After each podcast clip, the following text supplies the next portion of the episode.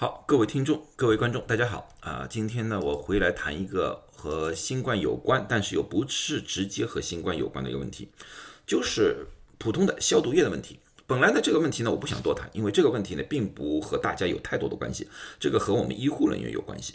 但是呢，最近呢，看到一些新闻啊，或者看到一些视频，让我呢感到有点触目惊心。所以呢，今天呢，我想分享一下从医学角度。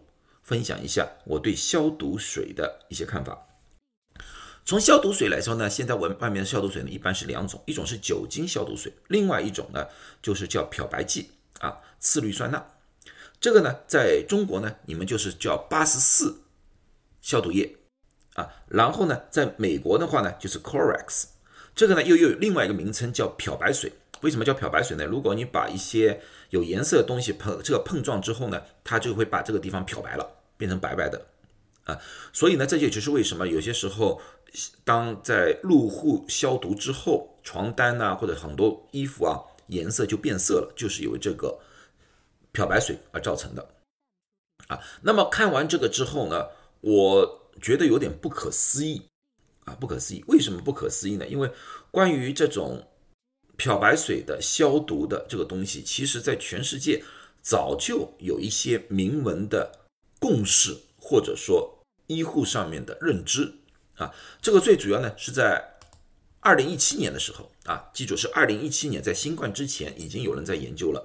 他们研究是什么呢？他们研究是就在医院的护士，因为医院里面经常会处于这种消毒的一个。环境里面，他们研究发现，如果长期使用漂白水，就刚才所说的这种清洁剂的话，医护人员增加慢性阻塞性肺病的机会增加了百分之三十二。啊，这时候呢，这个文章呢被广泛的传播了，而且这个研究呢一直持续。待会儿我会讲讲一讲这个这个研究啊。那么先讲一讲呢，什么是慢性阻塞性疾病啊？到底是有多少严重性？慢性阻塞性疾病肺病呢，英文叫 COPD，它是气流阻塞特性的慢性支气管炎或者肺气肿。如果进一步发展的话，它会引起肺心病，甚至于呼吸衰竭。啊，那么呼吸衰竭造成了什么情况？就是死亡。这个疾病在美国在新冠之前是排行第四的。致命原因，每年美国大概有十五万人以上死于这个疾病。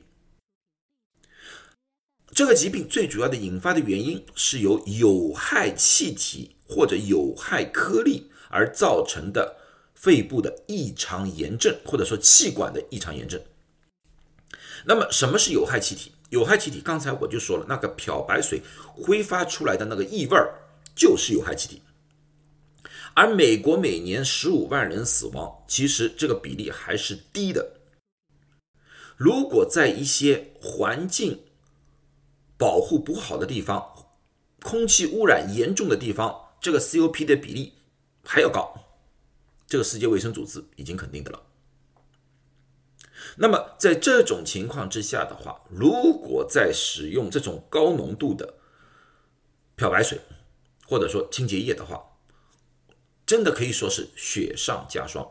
那么有些人说，你为什么老是说消毒液是过分？因为对于环境清洁来说，或者瞎杀死病毒来说的话，使用漂白水的比例是有严格规定的。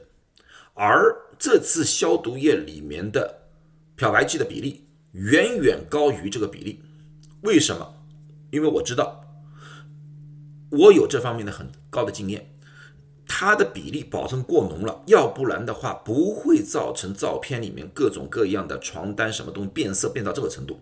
我往往从它们变色的程度，基本上可以推断出它该用了多少比例的漂白水，这个是完全对人体有害的。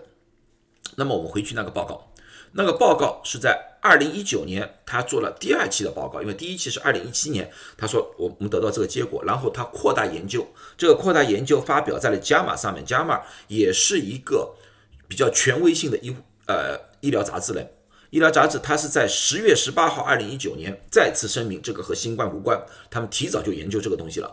这里研究里面，他们通过在二零零九年到二零一五年六年的时间的调查，调查了一共有七万三千两百六十二个护士，他们最后得出的结论就是这些清洁清洁用品消毒液可以引发哮喘，甚至于引发慢性阻塞性肺病。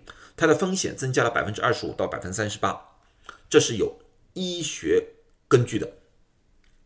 那么根据这个医学根据，世界卫生组织是怎么样建议的？世界卫生组织对于新冠的表面的清洁和消毒有一有非常详尽的建议。它对于非卫生保健环境，什么叫非卫生保健环境？就是不是医院或者医疗机构，就像我们现在所说的家庭。他们说是可以用那个漂白剂，但是它的浓度是百分之零点一，也就是说一份的漂白液，而且这个漂白是百分之五的漂白液，就是你们外面买的这种漂白液百分之五一份，要兑四十九份水，就是一比四十九，要达到这样的才不但有效的消灭病毒，而且可以保护家庭的用品和个人的安全。啊！而且他们上面说的非常非常清楚啊，非常清楚。针对 COVID-19 就是新冠，不建议在室内向物体表面进行喷洒消毒液，不建议啊。如果使用消毒液，他是说是要用消毒液进布，然后去擦拭。这个有两个好处，第一，它不会让消毒液在某一个表面大规模的聚集，而造成挥发性的对四周人造成影响；第二个，通过这个擦拭这个动作，可以有效的消灭那些躲藏在，比如说一些灰尘下面，或者说某一些阴暗角落里面的那个病毒，这才是最最有效的消灭病毒的办法，而不是拿一个喷。洒剂到处喷，绝对不是，这是也是有科学根据的，啊，那么在使用消毒液的时候啊，我看到他们都带了防护防护的东西，这个很好啊，他们很好啊，但是你们作为一个家里的屋主，他们消毒完之后，你回去的时候，它里面保证有很大一股刺鼻的消毒水的味道，保证有很多残留的消毒液在里面。因为他们如果喷洒在床上、床单上啊、被套上，甚至于孩子们的玩具上面的话，这些都布置的东西，它就会吸收这些消毒液，而让这个消毒液无法挥发掉。在这种情况之下的话，对家庭人员是有有害影响的，特别对小孩，因为他们小孩的肺和大人不一样，特别嫩的。所以你们怎么办？到了家之后，第一步打开窗。把窗全部打开，然后在这个情况之下，建议不要让儿童和宠物进来。你们在弄的时候也要戴着口罩、戴着手套，然后再去用块布、用块布弄清水，对于所有的表面擦一次，把残留的消毒液全部擦干净。那么对于那种布制的或者纸质的那些东西的话，那么我告诉大家，最好的方法全部扔掉，买新的。啊，甚至于我告诉你们，那个床垫我都想你们扔掉，因为在里面床垫里面会吸收很多很多这些东西，而且你去除不掉。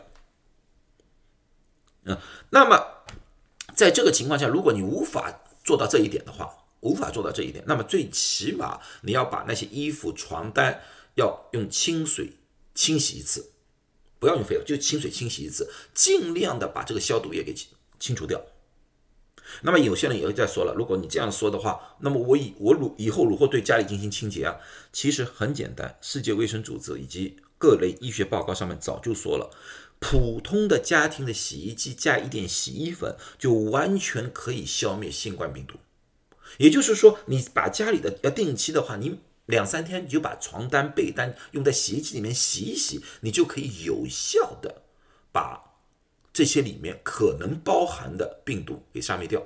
对于物体的表面，你确实可以用那个消毒液，用按照这个比例的消毒液去消毒。但是你不需要让一大堆的消毒液堆在那个地方，擦过了，保留十五分钟，再用清水擦掉。就可以了。这样子的话，可以非常有效的减少消毒液在你室内环境当中的存留，这才是一个正确的、好的一个消毒的方式。啊，对公共部分也是。那像上次我说过这个问题，人家说我们哪有这么多时间，这么多人去擦东擦西啊？我想问你一下，你这样到处去喷，到最后还是要把它擦干净。那么你怎么会有这么多人力做这一个两道工序？为什么不是一道工序就到位呢？好吧，那么我不想多谈政政策或者政治的问题，我只从医学角度和大家谈谈一下消毒液，希望对大家有帮助啊！千万记住用怎么样的比例去进行家庭消毒。谢谢大家，祝大家都健康。